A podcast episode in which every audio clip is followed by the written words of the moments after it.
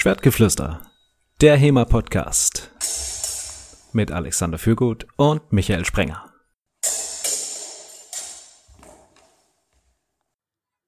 Willkommen bei Folge 18 des Schwertgeflüsters. Heute mit dem Thema HEMA bei den Europaspielen 2019. Wie immer mit mir Michael Sprenger und Alexander Fürgut. Hallo Alexander. Hallo Michael. Das, heute hat es auch so ein bisschen Interviewcharakter, denn ähm, ich kann nicht so viel zu den Europaspielen sagen, du hingegen schon, denn du warst da. Genau. Deshalb gleich direkter Einstieg ins Thema. Was sind denn eigentlich die Europaspiele? Also die Europaspiele selbst sind vom Europäischen Olympischen Komitee ausgerichtet. Also die Leute, die Olympia selber ausrichten, das ist das Internationale Olympische Komitee, IOC kurz. Und da gibt's äh, für verschiedene Regionen, Europa, panamerikanisch, asiatisch und so noch einzelne Komitees, eben auch das europäische. Und zum Beispiel der Deutsche Olympische Sportbund ist Mitglied bei dem Europäischen Olympischen Komitee. Und es gibt eine Reihe von Regionalspielen. Es gibt die Asiaspiele, die panamerikanischen Spiele, die afrikanischen Spiele und irgendeines habe ich jetzt noch vergessen, Europaspiele natürlich. Äh, okay, fällt mir gerade nicht ein. Und naja, die, die Olympischen Spiele sind ja nur alle vier Jahre. Und ich glaube, so ein bisschen der Hintergedanke von dem Ganzen ist, dass es halt einfach für die äh, Sportler öfters Gelegenheit gibt, auf einem hohen Niveau auch anzutreten und Wettkämpfe zu machen. Und die haben alle die Kerndisziplinen, der, die bei, beim richtigen Olympischen Spielen auch dabei sind, plus halt ähm, dadurch, dass das Regionalturniere sind oder Regionalwettkämpfe, haben die noch so einen ähm, Regionalanteil, also Dinge, die es in dieser Region eben gibt, die es woanders nicht gibt, die kein Teil der Olympischen Spiele sind. Ähm, das ist sowohl als, als normale, normaler Bestandteil als auch als kulturelles Rahmenprogramm. Und über die Schiene ist dann HEMA auch bei den Europaspielen gelandet. Zum Beispiel Sambo ist bei den Europaspielen auch mit dabei. Das ist ja eine russische Kampfkunst. Da auch sehr belebt.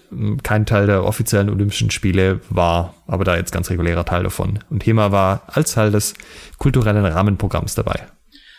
Das äh, heißt, wenn du sagst, dass die Sportler auch zwischen den Olympischen Spielen ähm, die Gelegenheit haben sollen, auf hohem Niveau Wettkämpfe zu bestreiten, dann heißt das ja, dass auch diese Spitzensportler, die bei den Olympischen Spielen teilnehmen, auch bei den äh, Euro, also bei den European Games dann bei den Europaspielen teilnehmen.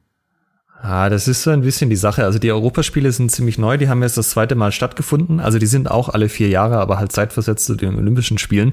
Aber zum Beispiel die panamerikanischen Spiele und die asiatischen Spiele, die haben einen ziemlich guten Ruf. Da ist das, glaube ich, so. Die Europaspiele sind nur noch nicht auf dem Level. Äh, die, soweit ich das mitgekriegt habe. Die wievielten Europaspiele waren das jetzt nochmal? Die zweiten. Die zweiten. Also eine ganz neue Geschichte in Europa.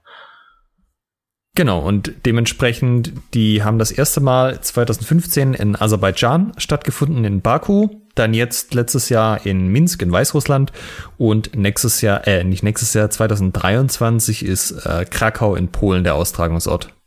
Also das scheint jetzt so, als ob das auch mit einer gewissen Beständigkeit und Regelmäßigkeit dann ähm, professionalisiert wird. Ist das so?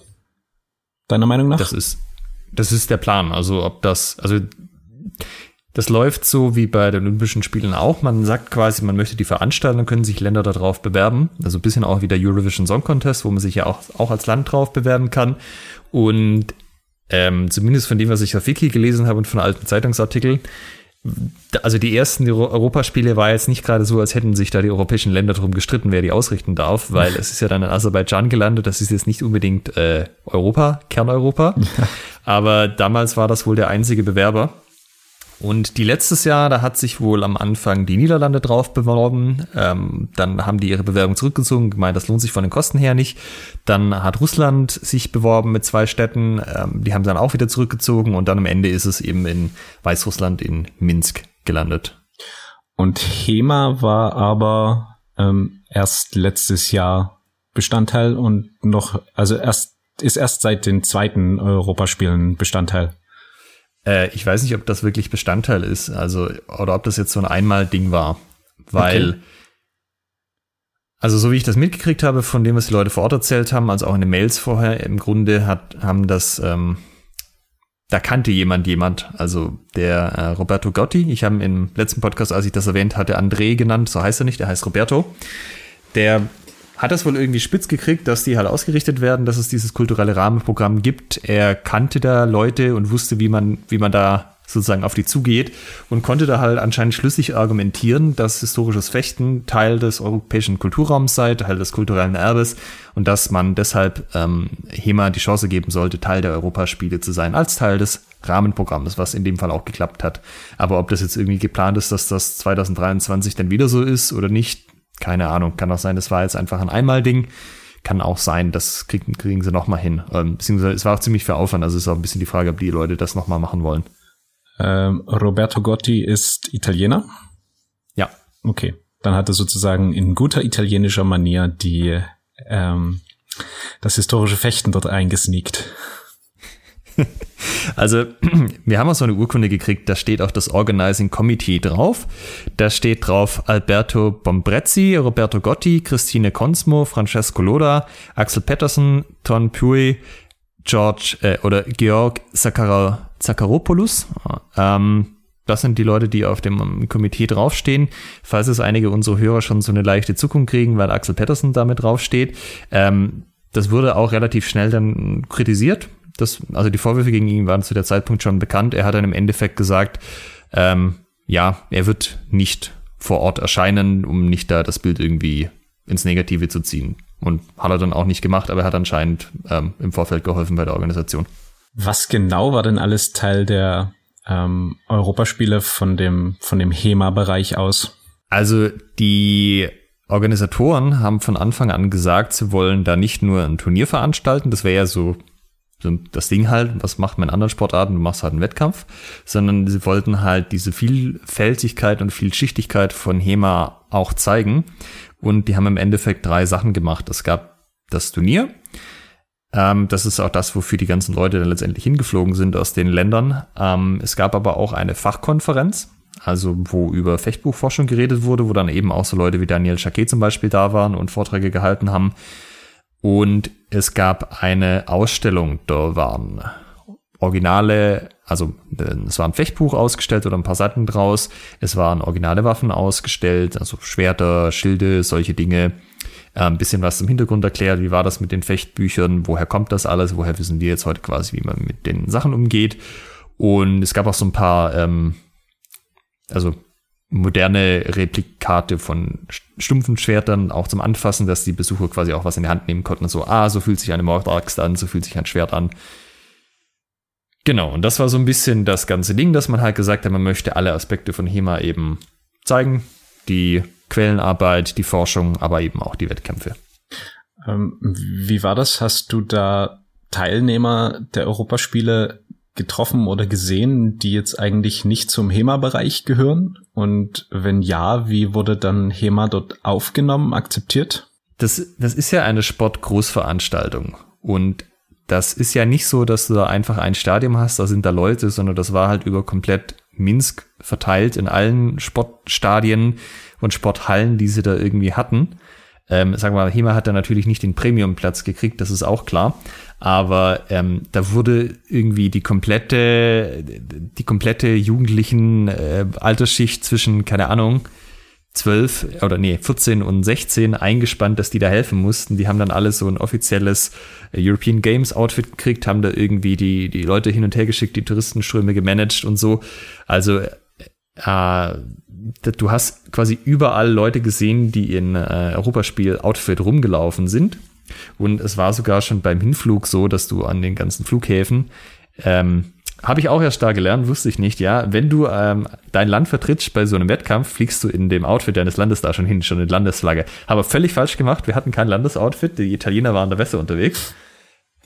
Äh, aber das, also auch in den ganzen Fliegern war halt pff, Viertel bis ein Drittel der Leute halt Teilnehmer davon. Also es ist nicht so, dass wir uns mit denen irgendwie unterhalten hätten. Aber du hast schon gesehen, so, oh, der schleift hier mit seinen Schlappen durch den Flughafen wie ein Judoka. und dann setzt er sich irgendwie zu jemand anders und der Trainer hat halt so hinten groß drauf Judo-Team Land XY. Okay. Oder so, ah ja, mit denen äh, Blumenkohleohren ist der Ringer. Aber also mit denen unterhalten haben wir uns nicht, wie die zu dem Ganzen stehen. Die waren, glaube ich, alle mental äh, auf das eingeschossen. Die hatten ja auch noch Wettkämpfe vor sich. Ähm, jetzt hast du gerade schon die Nation angesprochen. Ähm, wie lief denn der Auswahlprozess da ab? Also für besonders für den für den HEMA-Teil äh, waren da sämtliche europäischen Nationen eingeladen oder wie? Wer durfte denn da hin? Ah, das war ein bisschen kurios. Also letztendlich haben sie Europa genommen und haben das in Regionen eingeteilt. Wobei sie, also nicht nur Europa, Nordamerika war auch dabei, wobei das bei den, das ist bei den normalen Europaspielen auch so, da ist es nicht nur für Europäer, aber es findet halt in Europa irgendwo statt, dass man da gut hinkommt. Und ähm, also diese Organisatoren haben die die wollten nicht jedem Land quasi sagen, ihr könnt x Leute schicken, weil ja die Länder unterschiedlich groß sind und auch das HEMA-Niveau in den einzelnen Ländern ist unterschiedlich gut, also was die Turniere angeht. Und die haben das in Regionen eingeteilt. Zum Beispiel gab es halt nicht äh, eine Delegation für äh, England und eine für Schottland und eine für Irland, sondern es gab halt ein Ding British Isles. Dann zum Beispiel Deutschland war nicht alleine vertreten, sondern Deutschland wurde mit Österreich zusammengenommen. Das war die Region Deutschland-Österreich. Und die also die Schweiz zum Beispiel wurde Frankreich und Belgien zugeschlagen, wo wir uns auch ein bisschen gewundert haben, wie das denn kommt, dass äh, die Schweiz da zu Frankreich und Belgien kommt. Und laut dem, was die anderen Teilnehmer mir erzählt hatten, hat halt irgendjemand im Komitee gedacht, naja, also in der Schweiz, da spricht man ja schwerpunktmäßig Französisch, also passt das ja ganz gut. Hm, okay. Also ich kann das kurz vorlesen. Ich habe die Liste hier. Das, also British Isles, Belarus und Ukraine war die nächste Region, dann Central and Eastern Europe mit äh, alles, was da, was da irgendwie drunter fällt. Dann Frankreich, Schweiz, Belgien, Deutschland, Österreich, Iberische Halbinsel, das heißt Spanien und Portugal, Nordamerika, Russland und äh, the Baltics, Italien, Griechenland, Türkei war noch eine Region und Team Nordic plus die Niederlande, also äh, genau, Schweden, äh, Norwegen, Finnland plus eben die Niederlande, das waren die einzelnen Regionen. Und insgesamt, also es sollten vier Wettbewerbe stattfinden, ähm, lange Schwert, Schwere Buckler, Einzelrapier und Rapier und Dolch.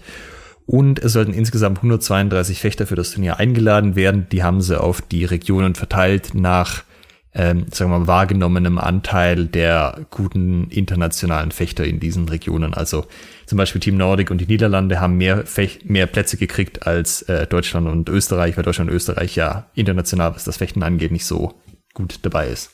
Äh, habe ich dich jetzt äh, falsch verstanden? War dann Nordamerika dabei oder habe ich das äh, falsch gehört? Doch, doch, Nordamerika war dabei. Also ein typisches europäisches Gebiet Nordamerika.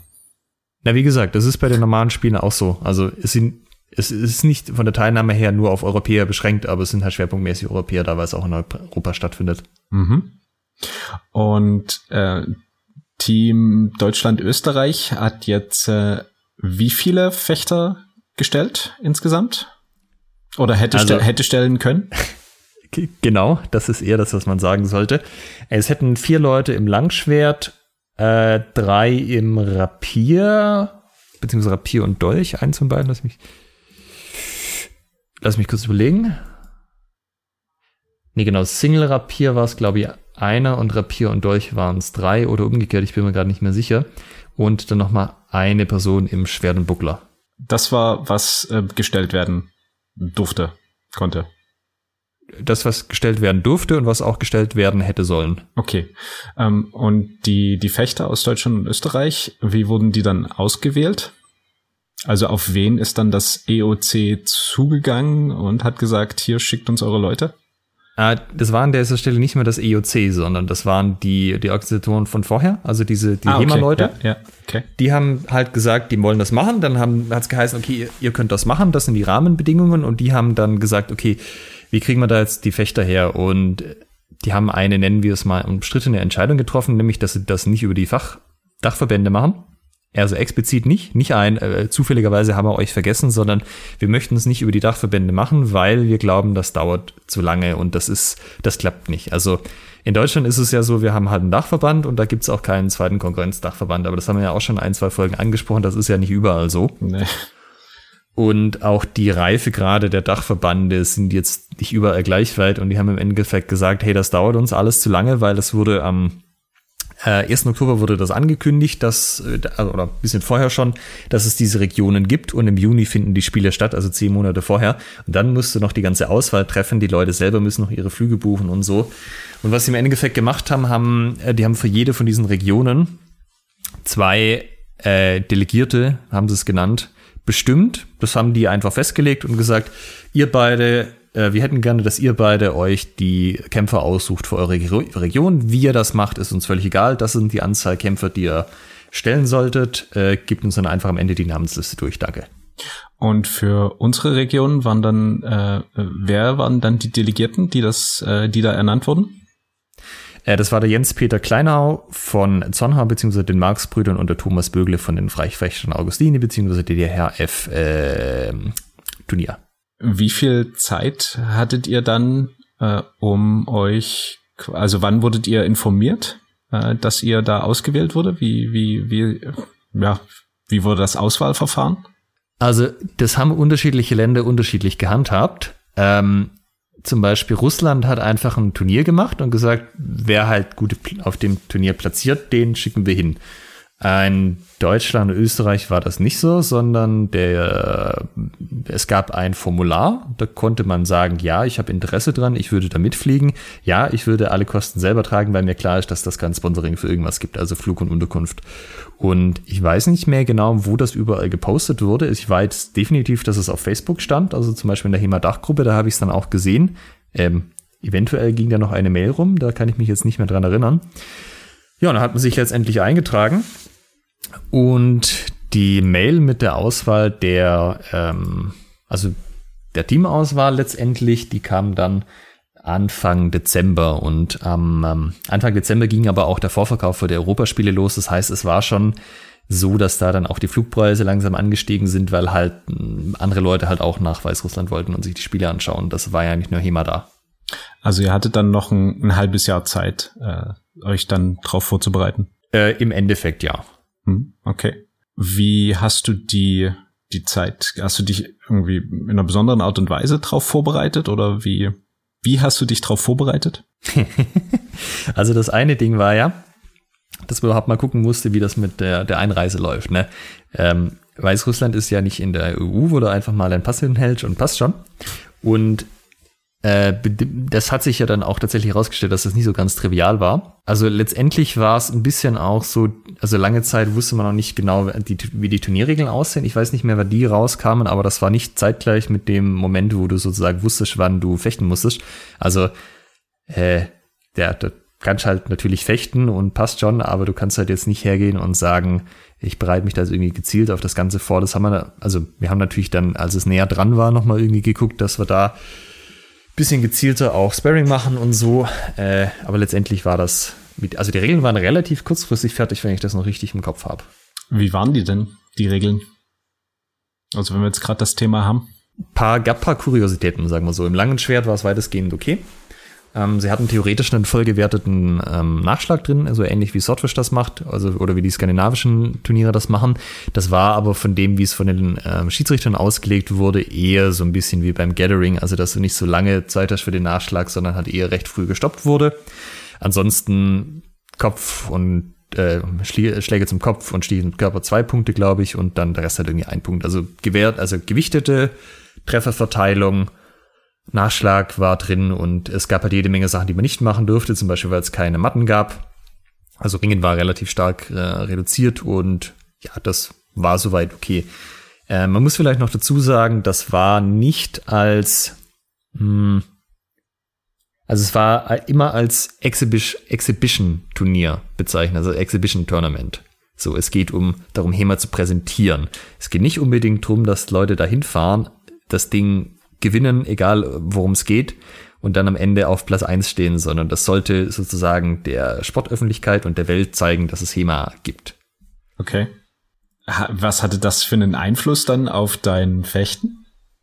Oder hatte es einen Einfluss? Wir hatten ja überneulich die Folge, wie beeinflussen Turnierregelwerke dein, dein, dein Fechten? Ähm, wie war das jetzt äh, mit dieser, ich sag mal, besonderen Anforderung, dass du dort repräsentieren sollst? Ähm, Also ich weiß nicht, ob es mein eigenes Fechten so beeinflusst hat. Es war ein bisschen vorher unklar, wie, wie die Leute wirklich dann an die Sache rangehen, aber es hat zum Beispiel die Teilnehmerauswahl beeinflusst.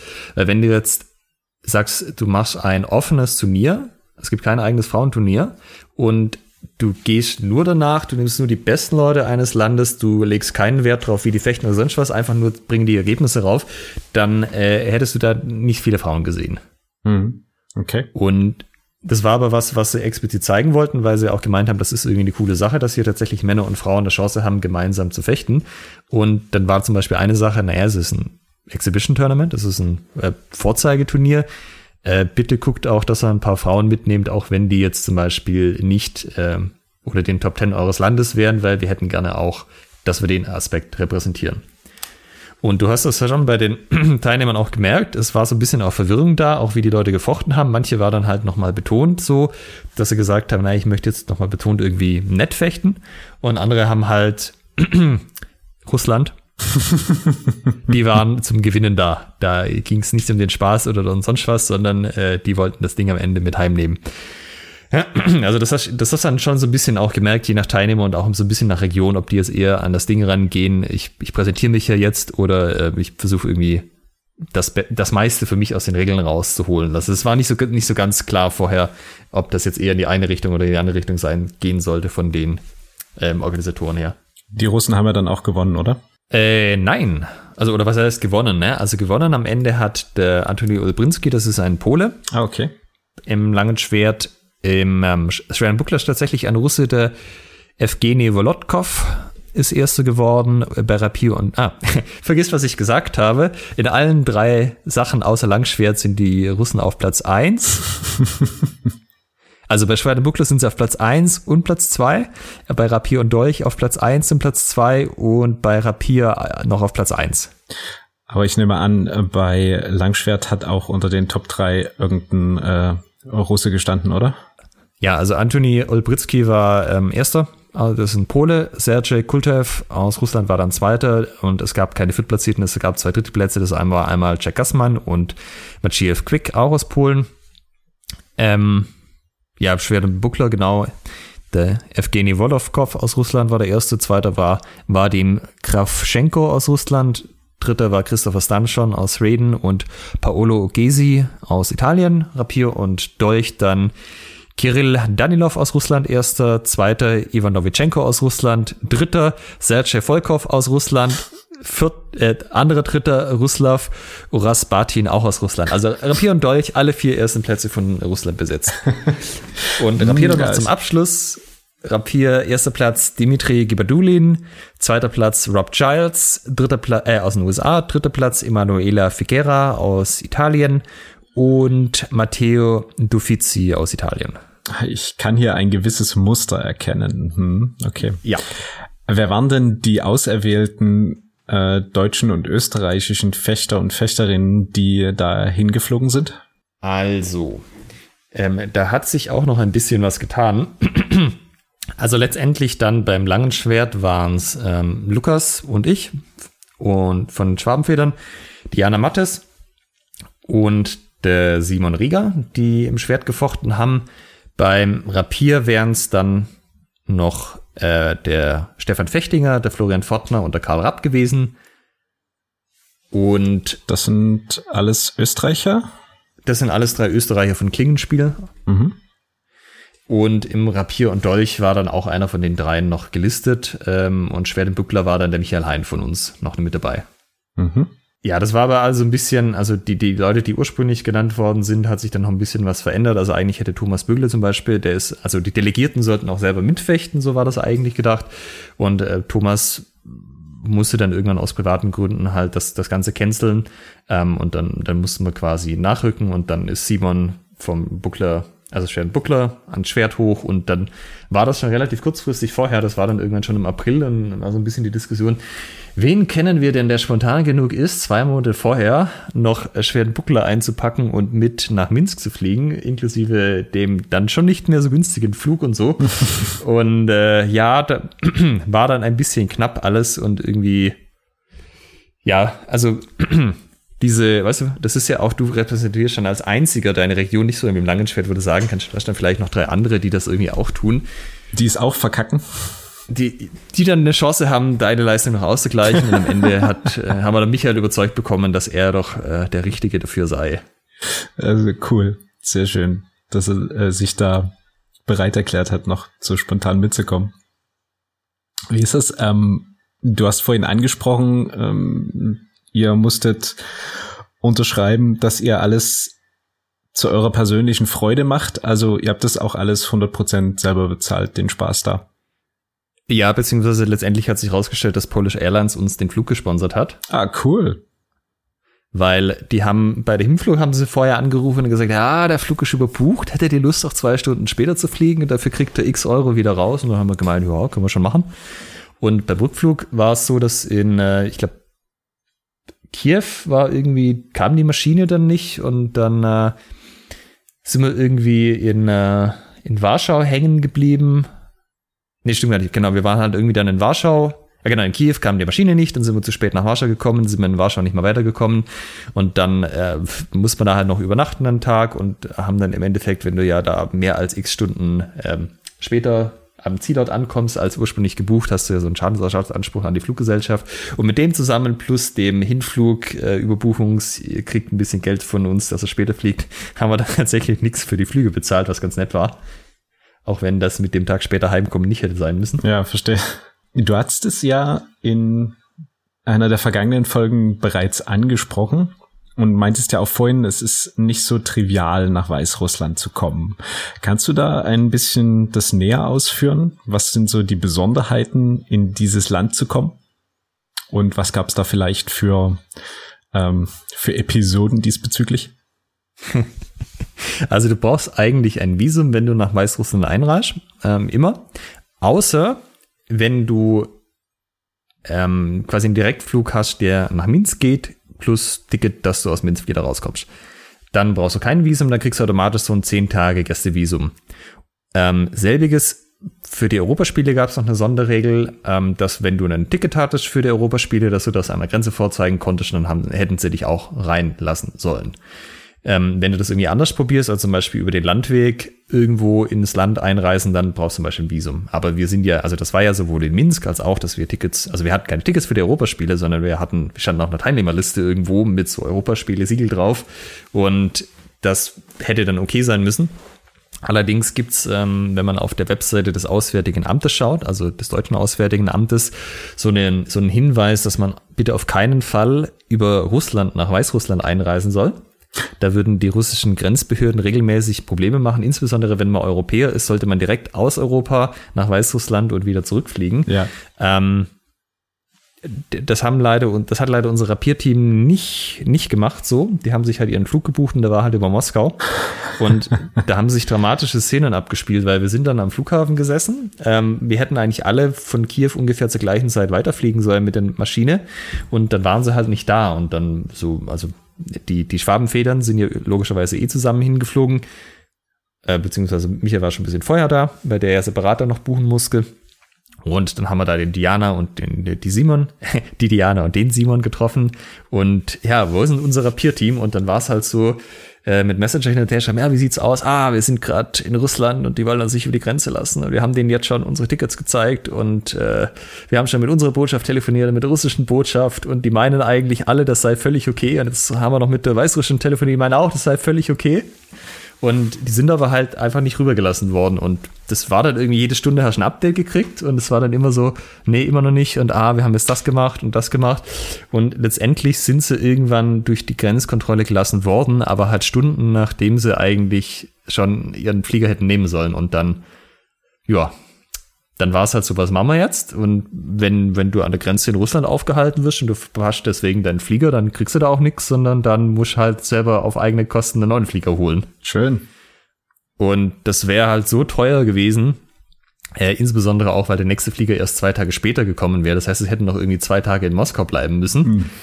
Dass sich das halt dann hinten und vorne nicht mehr gerechnet hat und dann äh, mussten sie schwer das Herz uns wieder umdrehen und wieder nach äh, Österreich zurückfliegen. Deshalb hatten wir da leider kein Rapierteam dabei.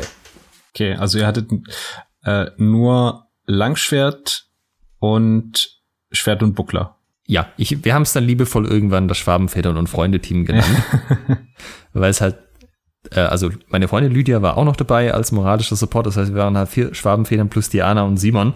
Ähm, ja, weil, weil der Rest dann nicht ins Land gelassen wurde oder vorher schon abgesagt hat. Wir haben ja vorhin schon angeschnitten, ähm, wer da so zu, zu Gange war, also wer es organisiert hat und wer überwiegend gewonnen hat. Ähm, was, wer war denn noch so da von den, von den ganzen Teilnehmern? Ähm, also, das, das, war es das Who is Who der, der europäischen Fechterszene, das da vertreten war? Also weitestgehend schon, ja. Es gab ein, zwei Sachen oder ein, zwei Personen, wo man sich gedacht hätte, die hätten schon noch da sein sollen. Zum Beispiel ähm, Dennis Lundqvist war nicht da. Der hat einfach von Anfang an gesagt, der hat da, hat er keine Lust drauf, will er nicht machen. Der ist ja bei den, okay. also in Skandinavien durchaus gut dabei. Aber insgesamt würde ich schon sagen, waren aus den ganzen Gegenden die Leute da, die man auch so kennt. Also auch ähm, Martin Fabian war zum Beispiel da, Antun Kuhatovic oder ähm, ja, also bevor ich jetzt hier Namen aufzähle, stellt euch einfach die Leute vor, die ihr international so kennt und geht davon aus, sie waren mit großer Wahrscheinlichkeit da. Okay. Also noch äh, zur, zur Info für unsere Hörer, die es nicht wissen, ähm, Martin Fabian und Anton Kotovic sind slowakische Fechter. Was war eigentlich deine persönliche Motivation, da mitzumachen? Also klar, du äh, hast dann das irgendwie auf so eine Liste geschafft, aber du hast dich ja erstmal bereit erklärt, dort mitzumachen, auch auf eigene Kosten. Ähm, was war für dich der, der Anreiz dort? Ich fand das halt irgendwie einen netten Gedanken, mein, mein Land bei so einem, sowas, was doch ein bisschen einen offizielleren Charakter hat, zu vertreten. Und es klang halt auch einfach wie eine nette Sache. Weil, sagen wir mal realistischerweise, wenn ich einen Platz krieg, ist Lukas auf jeden Fall dabei. Das heißt, wir wären schon mal zu zweit gewesen.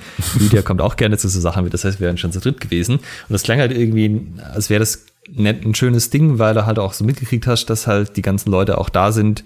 Ähm, also auch so Leute wie Arto oder äh, Pharma oder Michel Rensen, die man halt so kennt.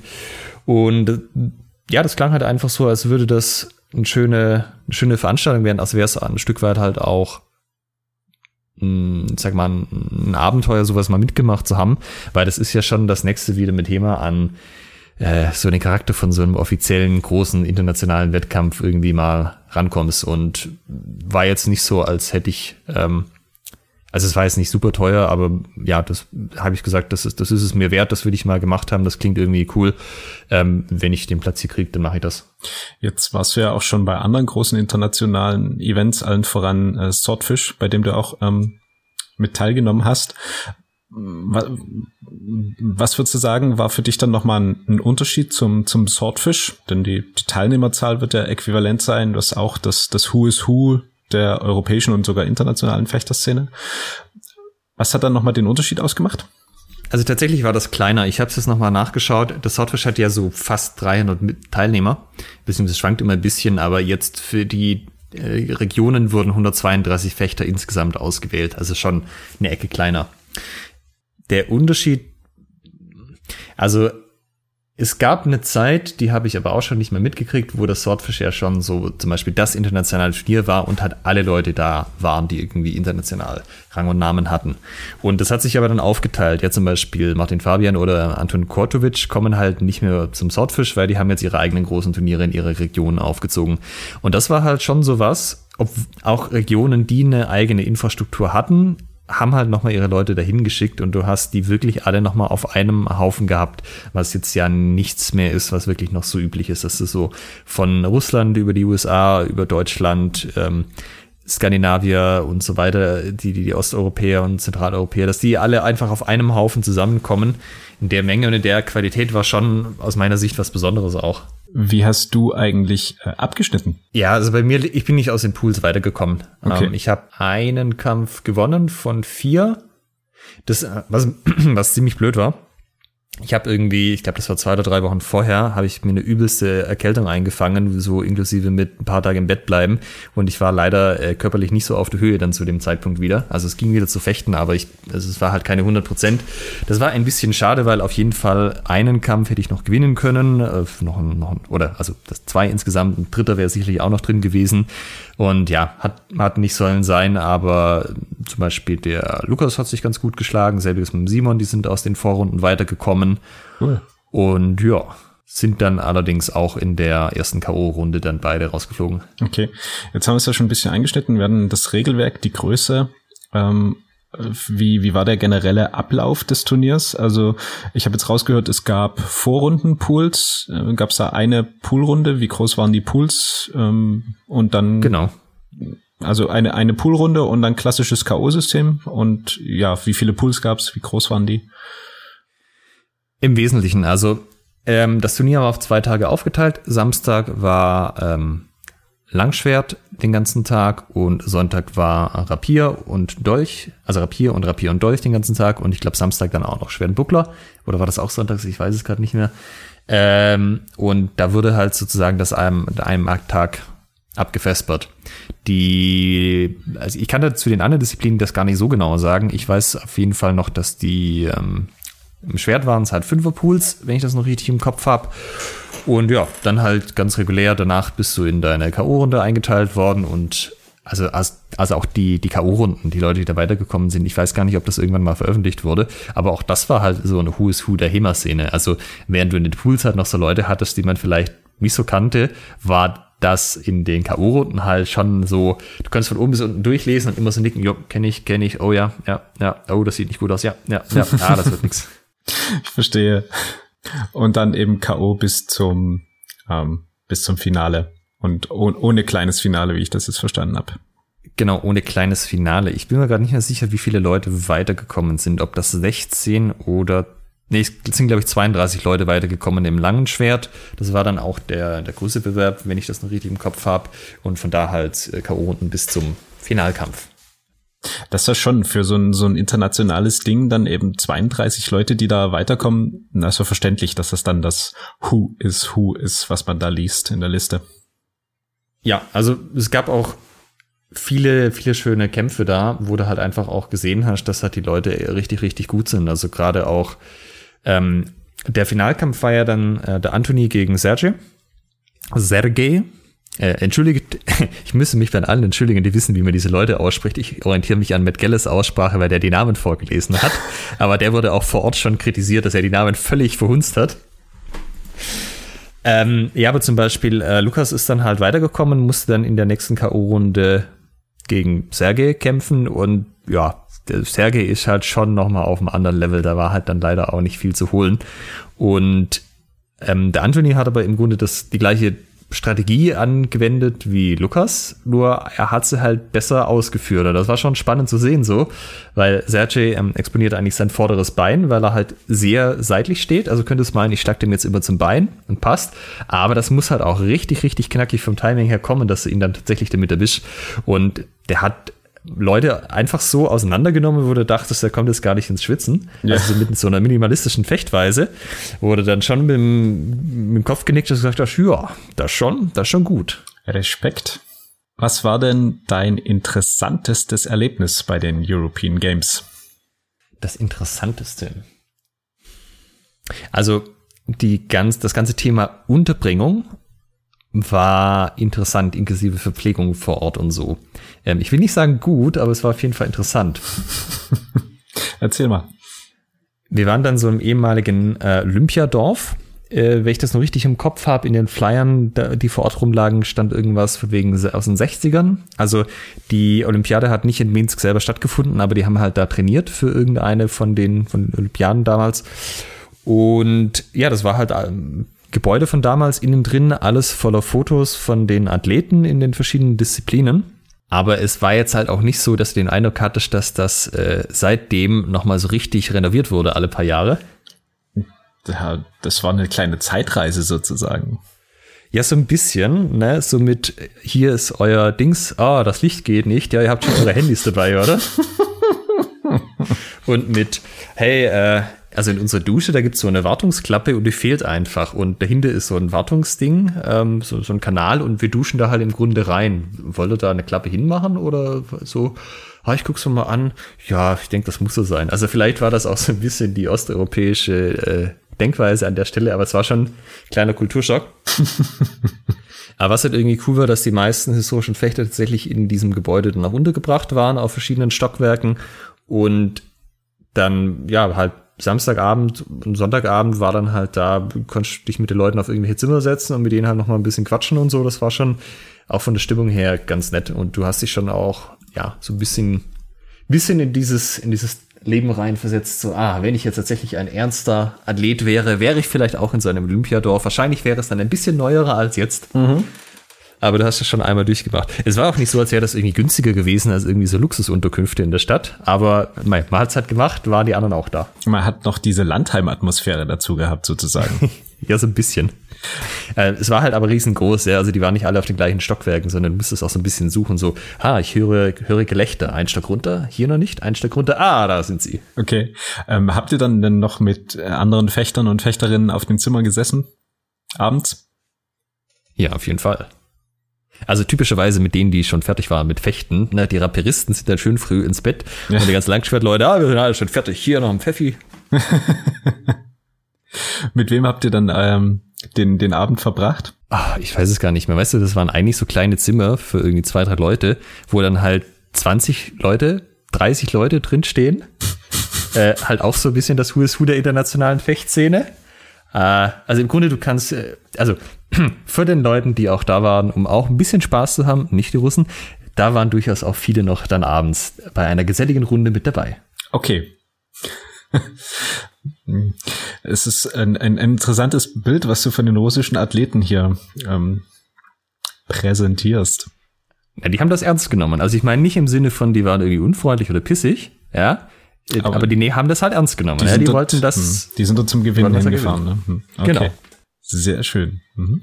Aber du hast halt schon auch gemerkt, ähm, die HEMA-Leute waren halt halt des Rahmenprogrammes. Ja, das war jetzt nicht so, äh, dass du ein Athlet erster Klasse warst, weil zum Beispiel, wenn du am Flughafen angekommen bist, wenn du ein offizieller Athlet für eine der offiziellen Kerndisziplinen warst, stand halt eben eins von den kleinen Mädchen da in diesem Europaspiele-Outfit, hat so ein Schild hochgehalten mit deinem Land so Land XY, dann bist du dahin, dann hat die dich quasi eingesammelt und hat dich zu deiner Unterkunft gebracht. Die Unterkünfte waren moderne Hotels, die ein bisschen neuerer gebaut waren, der neuere Plattenbau. Und auch die Stadien, die waren halt in richtigen Stadien, ja, so mit Besuchertribüne außenrum. Wir haben uns zum Beispiel am Boxen angeschaut.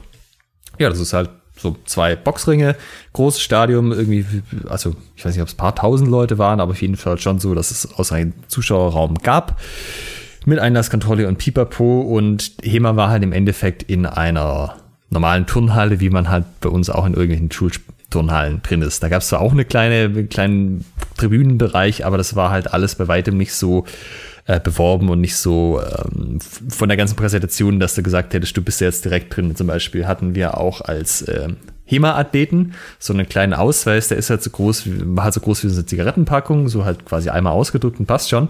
Wenn du aber jetzt ein offizieller Athlet warst von den Kerndisziplinen, dann war das Ding so groß wie eine DIN A4-Seite, hatte dein Foto drauf, irgendwelche biometrischen Geschichten, äh, dass du halt nachweisen konntest, dass du es auch wirklich bist.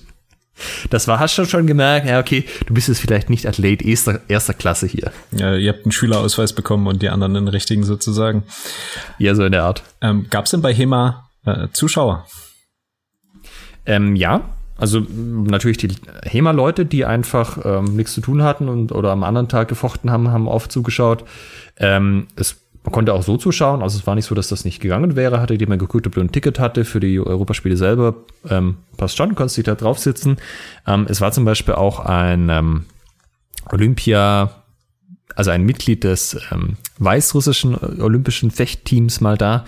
Ich weiß gar nicht mehr, ob der, ob der auch mal was, also ob der eine Goldmedaille dann irgendwann gekriegt hat oder nicht hat. Aber halt, das haben sie dann auch angekündigt. Da waren dann auch Lokalpolitiker da, die sich das Ganze mal angeschaut hatten. So Leute in Anzügen, die reinkommen, in die Mitte sich setzen, äh, links und rechts Securities, weißt du, so diese Art. Also auch ja. so ein bisschen dieser offizielle Anstrich. Und ähm, zum Beispiel waren halt, es gab also das Maskottchen von den Europaspielen, das war so ein Fuchs und da waren halt auch diese Füchse bei jeder Veranstaltung mit dabei und haben mit den Leuten interagiert und zum Beispiel da ist dann auch äh, die meiste Zeit einer rumgelaufen, hat irgendwie Faxen auf die Tribüne gemacht und so. Okay. Also, also schon, schon so ein bisschen mit, mit Rahmenprogramm schon so ein bisschen mit dabei, genau, aber halt nicht so auf dem Seriositätslevel, wie das bei den anderen Disziplinen der Fall war. Vielleicht überlebt Thema ja und dann ähm, kommt es in den nächsten Jahren noch dazu. Habt ihr euch, du hast vorhin gesagt, ihr habt euch ähm, Boxen angeguckt. Habt ihr noch andere Sachen, andere Disziplinen angeschaut? Nee, das hat dann nicht gereicht, weil ähm, du musstest dir da halt Tickets kaufen für die einzelnen Sachen und manche waren, also da gab es dann halt keine Tickets mehr oder die waren ein bisschen teuer und da das halt so über die Stadt verteilt war, war das dann ein bisschen äh, schwierig, auch zum richtigen Zeitpunkt da zu sein, wenn du nicht weißt, wie weit das da halt dahin ist und so. Und im Endeffekt sind wir dann halt zum, zum Boxen, was schon, wir haben uns ein bisschen verlaufen.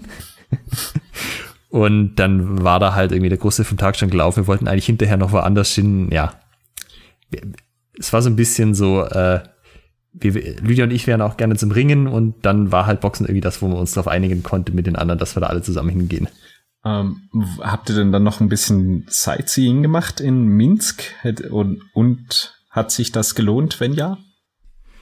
Also äh, es gab so eine Art Fanmeile an deren Hauptstadion, wo auch die Sambo-Kämpfe drin waren. Wie gesagt, Sambo nicht Teil der olympischen Kerndisziplin, aber sehr beliebt in Osteuropa. Und Ah, das könnt ihr euch übrigens so ein bisschen vorstellen wie Judo mit Schlägen oder MMA im Gi, wer okay. das nicht kennt. Und ja, da gab es so eine Fanmeile aufgebaut, wo halt auch die ganzen Leute da saßen, so ein bisschen wie mit Bierfest und Rahmenunterhaltung. Da gab es zum Beispiel auch noch eine HEMA-Demo, die hatte ich noch vergessen zu erwähnen. Also quasi nur mal an einem Tag so eine Stunde lang, wo halt in der Mitte so ein kleiner Ring aufgebaut worden ist, die Fechte noch mal, Leute noch mal ein bisschen Show gefochten haben mit äh, Moderation und so. Und ja, wir haben uns auch den Rest von Minsk noch ein bisschen angeschaut, wobei das schon auch ähm, kulturell interessant war, sage ich mal, weil äh, ich war dann kurz drauf noch in Lissabon und Lissabon selber hat 500.000 Einwohner. Wenn du die ganze Region außen rumrechnest, sind es knapp drei Millionen. Minsk hat aber auch zwei Millionen Einwohner. Wenn du mich jetzt aber gefragt hättest, hätte ich gesagt, ah, Minsk, das ist so ein verschlafenes Kaff mit irgendwie 300.000 Leuten und Lissabon, das ist ja die Millionenmetropole. Ja. Einfach von dem, was du wahrgenommen hast, wie, wie viel Leben das sozusagen auch ist. Obwohl ja bei den Europaspielen noch mehr war als normalerweise. Also ähm, ich weiß nicht genau, wo die Leute also was die da machen in ihrer Freizeit, aber so Sightseeing-mäßig, Nachtleben-mäßig hatte ich den Eindruck, ist in Minsk nicht so viel los. Oder das ist nicht so üblich in der Kultur wie jetzt in Portugal zum Beispiel. Wie bewegt man sich durch Minsk am besten? Äh, Gibt es da eine U-Bahn, Straßenbahn? Ähm, wie ist so die Infrastruktur? Ja, genau, U-Bahn. Das ist ja alles spottbillig, also das kostet irgendwie paar Cent, um da einmal durch die Stadt zu fahren. Okay, alles klar. War eh ganz nett, weil die hatten an den U-Bahn-Stationen halt so Scanner. Also die, wenn du da mit der großen Tasche, Hema, aufgetaucht bist, haben die dich halt so hergewunken. Ich meine, ah, wir wollen da, wir lassen das mal durch den Scanner durch, nicht, dass du da irgendwas dabei hast, was du nicht dabei haben darfst. Und dann beim ersten Mal waren wir schon so, oh, ja, geben wir ihm nicht die Schwerttasche, geben wir ihm die Tasche mit der Maske drin, hoffen wir, dass er sich die restlichen nicht anschaut. Okay, erstes Mal, große Tasche, Maske, ja, okay, passt schon, geht weiter, Sportler. Und dann wurden wir irgendwann später nochmal kontrolliert und da wollte er als erstes die Schwerttasche haben und dann war es so, oh, hoffentlich gibt es jetzt keine Probleme. Er lässt sie da so durch, du siehst oben auf der Anzeige so schön die Schwerter alle nacheinander in der Tasche. Er zuckt mit keiner Miene, gibt die uns wieder und sagt viel Spaß. Das äh, gehört wahrscheinlich in Osteuropa zur Grundausrüstung, wenn man auf die Straße geht oder sowas. Ja, wir haben uns gefragt, wann er was machen würde. Wahrscheinlich, wenn er eine AK drin hast oder so. Hm. Sehr interessant, würde ich sagen, die heutige Folge. Ähm, fällt dir noch was ein, was du unbedingt noch loswerden möchtest zum Thema HEMA bei den Europaspielen 2019? Es haben sich so ein paar kulturelle Klischees bestätigt. Das fand ich noch ganz interessant. Also ähm, zum Beispiel, dass, äh, dass man tatsächlich, wenn man mit Russen zu tun hat, die alle kein Englisch sprechen oder nur schlechtes Englisch sprechen, dass dann davai, davai, davai ein, ein Satz ist, den man sehr oft hört. So, nein, nein, das soll man nicht sitzen bleiben, heißt davai, davai, davai, weitergehen, weitergehen, weitergehen. Ähm, oder auch, dass Angehörige der italienischen Delegationen durchaus mal von der Tribüne runter den Schiedsrichter anmotzen mit den typischen italienischen Handgänsen. Äh, nicht alle Klischees wurden zum Vorteil bestätigt, sagen wir mal. Aber äh, ja, das war schon interessant. Also, dass du das auch noch mal so ähm, mitgekriegt hattest, wie dann doch auch die einzelnen Nationen so ein bisschen getickt haben. Und ja, also die Italiener waren aber zum Beispiel viel besser ausgestattet. Die hatten halt alle so Teamshirts mit Italien und Flagge drauf und so weiter. Und ähm, als wir im Flieger dahin waren, wie gesagt, war es halt auch schon so, du hast die ganzen anderen Athleten gesehen, alle offizielle Nationaloutfit mit Landesflagge drauf und ihrem Sport und so. Und da bist du dir ein bisschen nackt vorgekommen, wenn du dann halt einfach so ein Alltagsoutfit und so, ha, hätten wir das auch machen sollen? Ist das üblich? Mm, okay, aber das ist dann natürlich die Frage, wenn das explizit nicht über die Dachverbände laufen sollte, wie hätte man das dann ähm, ich meine, wie, welche Vertretung hätte man dann genommen, die das jeweilige Land, ähm, also verstehst du, was ich meine, die das jeweilige Land repräsentiert und dann also ein, äh, ein T-Shirt oder eine, eine Jacke, wie auch immer, bedruckt, wo du dann sagst, okay, wir sind jetzt äh, Team Deutschland oder hättet ihr dann gesagt, ja, das machen wir jetzt auch selber, wir sind jetzt äh, Team Deutschland, Österreich, das hatten wir nicht auf dem Schirm. Es war eher so das meiste Ding halt, wie kommen wir hin, was müssen wir bei der Einreise beachten, äh, wen nehmen wir als Ersatz mit für einen Thomas. Das war eher so das, was im Vorfeld diskutiert wurde halt mit Flügen hin und her, aber da ist bei uns irgendwie keiner auf die Idee gekommen, dass so eine Teamkleidung vielleicht relevant wäre. Ah ja, was auch noch ganz interessant war, ähm, in, also es gab da im Endeffekt nirgends Internet. Wir haben dann irgendwann im Hotel noch ein bisschen Netz gefunden. Wenn du auf dem richtigen Stockwerk warst, in der richtigen Ecke gab es da Netz, aber sonst halt nirgends. Und ich dachte mir halt, ich schreibe zwischendurch mal einen so einen kleinen Post mit ein paar Bildern und sag so, wie es geht. Und als wir dann, das habe ich auch gemacht, aber halt erst am Sonntagabend oder so, weil es halt früher nicht ging. Ich habe mir dann vor Ort auch noch eine SIM-Karte geholt. Auch das ein großes Abenteuer, wenn du mit äh, russischen Verkäuferinnen, die kein Wort Englisch sprechen, versuchst irgendwie hier SIM, was muss ich einstellen. Moment, ich stelle mal kurz die Sprache um und dir dann versucht zu erklären, ha, du musst noch das und das machen. Äh, naja, irgendwann hat es dann funktioniert, da hatte ich dieses mobiles Internet. Und als ich dann wieder da war, ähm, haben wir dann im äh, Hemadach zum Beispiel gelesen, dass Leute sich äh, darüber geärgert haben, dass es da keine Berichterstattung gab. Also weder so im Vorfeld noch dann währenddessen. Und der war mir ein bisschen überrascht so, weil hätten jetzt nicht gedacht, dass das Leute in dem Maße interessiert tatsächlich, weil du auch vorher nicht so viel gehört hast oder so. Aber tatsächlich hätte es dann Leute gegeben, die gesagt haben, boah, voll gut, ich hätte da gerne gewusst, wie es aussieht, unsere Leute, dass man da ein bisschen mit anfeuern kann und so weiter. Äh, und ja, das hat dann nicht stattgefunden. Das war ein bisschen überraschend an der Stelle noch. Ich meine, damals hatte man auch noch keinen Podcast, wo man darüber hätte reden können. Jetzt ist das ja was anderes. Jetzt haben wir einen Podcast, wo man super für sowas Werbung machen kann. Ähm, ja. Weil zum Beispiel auch eins von den anderen Teams hatte einfach eine eigene Facebook-Seite, die halt äh, Team äh, British Isles at European Games hieß, wo es halt immer Zeugs gepostet hatten. Die haben dann auch noch tatsächlich Sponsoren gesucht, die sie ihnen ihre Teammannschaft gedruckt haben und so weiter. Also auch da war es von einigen Teams doch, dass sie ein bisschen professioneller unterwegs waren, weil dieses ganze drumherum einfach auch anging. Okay. Aber die wurden dann auch, also die haben das dann auch selber organisiert. Also da da gab es dann auch keine höhere Instanz, die das äh, für die gemacht hat. Nee, aber zum Beispiel der britische Dachverband hat jemand, ähm, ich glaube, das war der Jay Maxwell, der ist dafür verantwortlich, Sponsoring zu organisieren. Also wenn du ein Event hast, kannst du sagen, hey Dachverband, äh, ich bräuchte Sponsoring und dann haben die halt einen, der kennt, der hat halt den Kontakt mit diesen ganzen Firmen und der sagt dann, hey, wir hätten hier ein Event, könntet ihr euch vorstellen, das zu sponsern. Und über den Kanal haben sie das auch für ihre Teamsachen gemacht. Die haben halt diese Infrastruktur da, dass du sagen kannst, hey, wir wollen hier Sponsoring haben und haben sie halt gesagt, gut, dann nutzen wir das, um dafür für unser Team, für die Europaspiele Teamkleidung zu kriegen. Vielleicht haben wir Glück und es gibt Thema auch bei den Europaspielen 2023 wo wir dann alles besser machen können. Warum warst du denn eigentlich nicht dabei? Weil ich nicht, naja, anders. Ich habe davon gehört, dass es diese Europaspiele gibt. Und dann hieß es erst, ähm, äh, ja, die, die Dachverbände sollen Leute entsenden. Das ist bei mir angekommen. Alles klar. Und dann haben wir natürlich gesagt, hey, super, wir haben jetzt seit neuestem so ein Nationalteam und äh, wer ist dafür verantwortlich? ich. Ähm, okay, dann, dann schicken wir das doch dahin. Ähm, super Sache.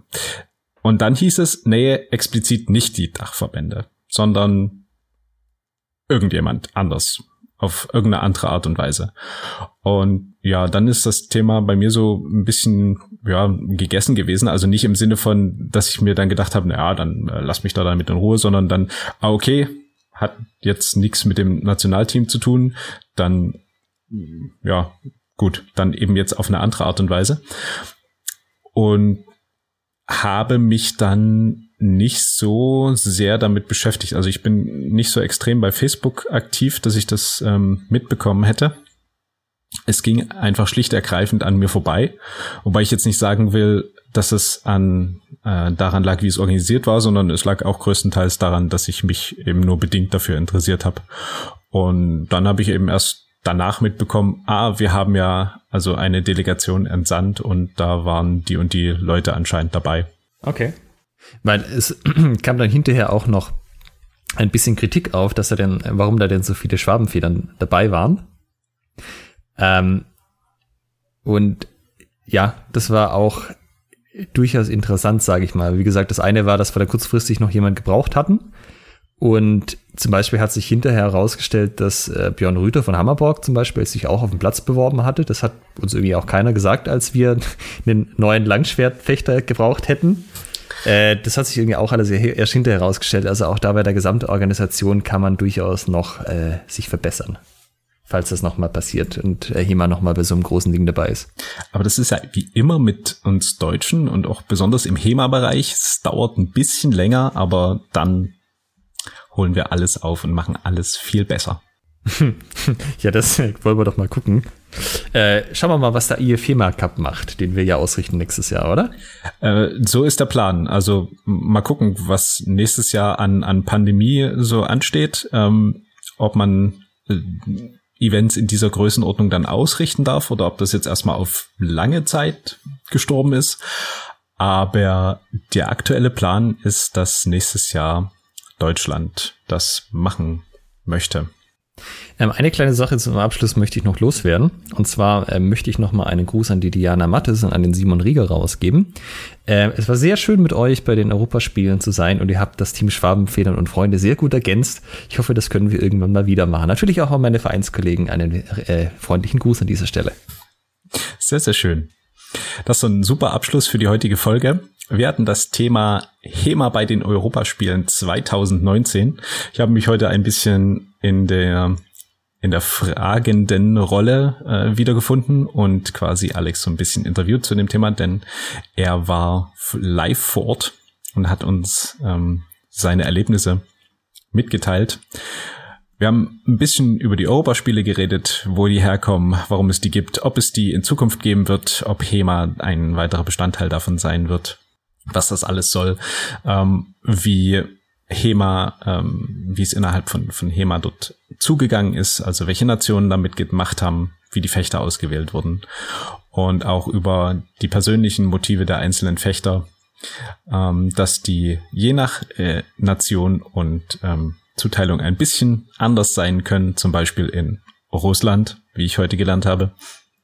Ähm, und dass es tricky ist, nach Weißrussland einzureisen, wenn man das über Russland versucht. Also da auch hier der, wie soll ich sagen, der Mehrwertcharakter unseres Podcasts nochmal deutlich nach oben gegangen. Wenn ihr mal nach Weißrussland reist, tut das nicht über Russland, sondern wählt einen Direktflug von irgendeinem europäischen Land dorthin.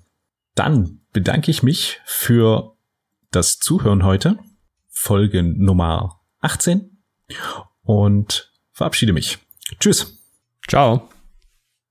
Seid gespannt auf Episode 19 mit dem Thema Sollte jede deutsche historische Fechtgruppe im DDHF sein?